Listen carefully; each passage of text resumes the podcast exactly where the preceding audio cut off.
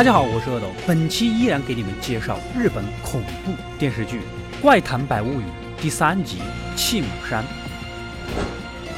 故事开始，卢道长受当地代官的邀请，来到村子做法事。路上碰到了一个一脸丧气的小伙，他名叫太极。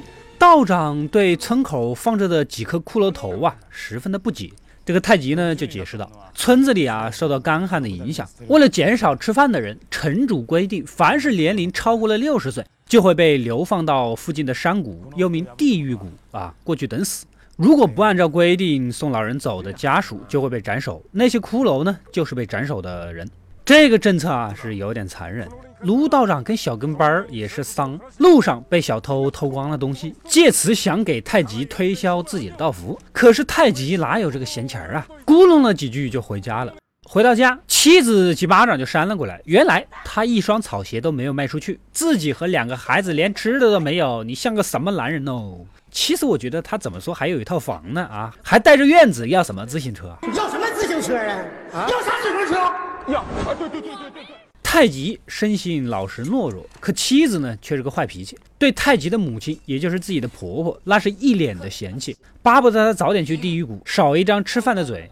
晚上，太极熬夜做草鞋，妻子又骂他浪费灯油，哎，只好出去在月光下干活。此时，母亲呢拿出了自己平时都不舍得穿的衣服，草鞋上如果加上这样的布料呢，做出来的鞋才更加坚固，就会有人买。他年纪大了，反正也用不上了。原来呀，太极的母亲再过几天也就六十岁了，按照规定是要去地狱谷的。太极的心里不是个滋味。第二天，太极就跑去找卢道长，把家里的情况一五一十的都说了。送母亲去地狱谷这样的大逆不道的事情，他实在是做不出来。不做呢，又会被斩首，还会被自己的老婆骂。希望道长能给他想想办法。此时，道长呢不经意间看到太极的儿子正在挖鼻屎。说起挖鼻屎，今年下半年中美合拍的《西游记》即将正式开拍，文体两开花，两开花，开花，开花，开花，花花。好吧，道长看到他们家的地板下面空间很大，只要偷偷的在地板上凿个洞，暂时把母亲藏在里面避避风头，等这种违背伦理的规矩被废除，到时候再出来不就行了吗？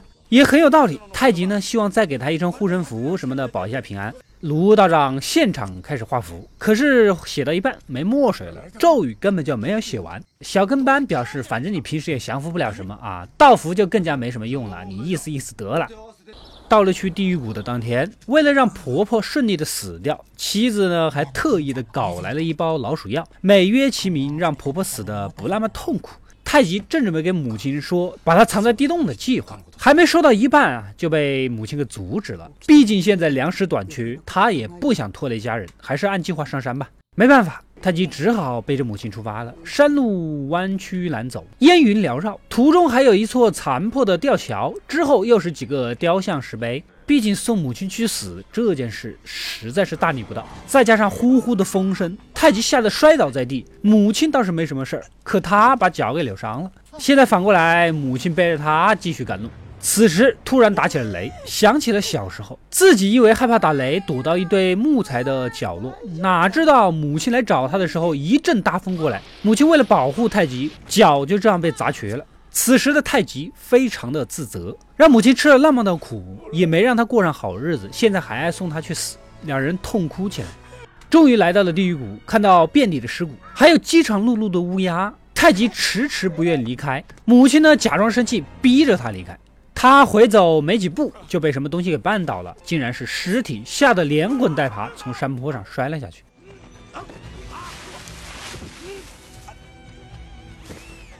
第二天，太极才醒过来，但是这一摔，回家的路找不到了。幸好地上还有闪闪发光的贝壳，原来呀，这是他母亲沿路扔的。他知道儿子是个路痴，到时候肯定找不到回去的路。想到这里，太极赶紧去找母亲看看，幸好还没有死。这会儿他下定决心了，咱们回家吧！啊，瞒着村子里的人和老婆，藏在地板下面就好。另一边，卢道长呢也遇到了麻烦。村里的代官其实是让他解谜，可卢道长那点忽悠人的道行，那怎么办得到啊？啊！眼见刀都架在脖子上了，危急关头，卢道长只好甩锅给太极。根据刚才神明的指引，你们村有一个叫太极的，能解此谜。此时的太极正好给母亲送饭，代官这一群人就浩浩荡荡的冲过来了。这是个什么谜呢？原来是要做一个不用敲也会响的鼓，这是城主的意思。如果做不出来，不仅是你死，代官也得死。在屋外偷听到这件事的妻子，眼看老公是摊上大事了，害怕被牵连，直接就跑了，两个孩子也不要了。太极在家是一筹莫展。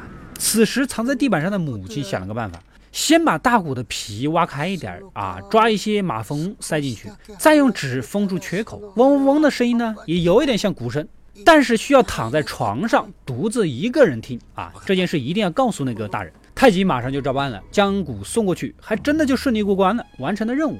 但是代官告诉他，坏消息是城主独自听鼓的时候把纸给捅破了，结果被跑出来的马蜂给蛰死了。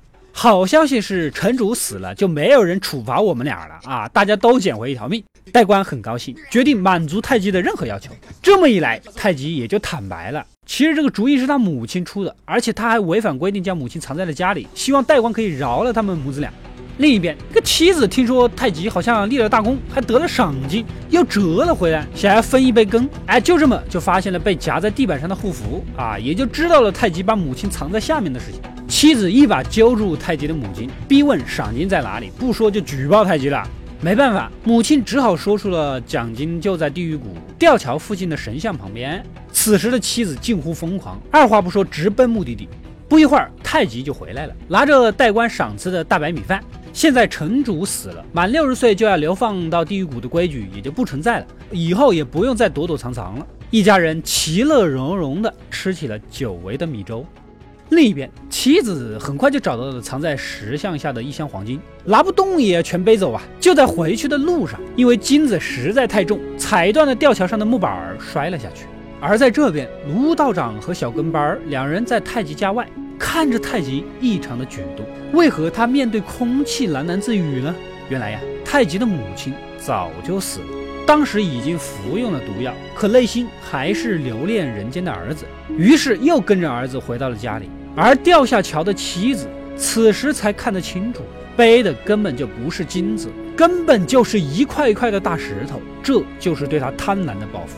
显然，他还将继续陪着儿子，继续的保护他。卢道长不禁感叹母爱的伟大，鞠了一个躬，也就离开了。这样的鬼，他实在是也没有必要降服。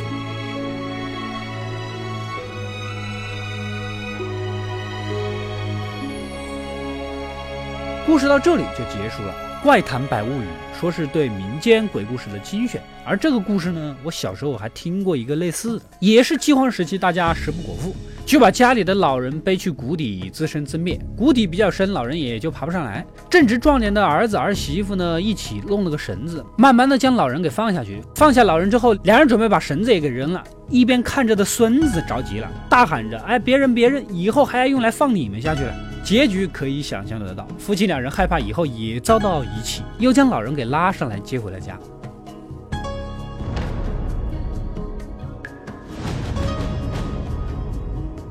我是阿斗，一个让你沉迷于故事的讲述者，浓缩电影精华又不失它本来的魅力。扫描二维码添加我的微信号，除了能第一时间收到更新，更有独家解读的视频等待你的发掘。扫描它，然后带走我。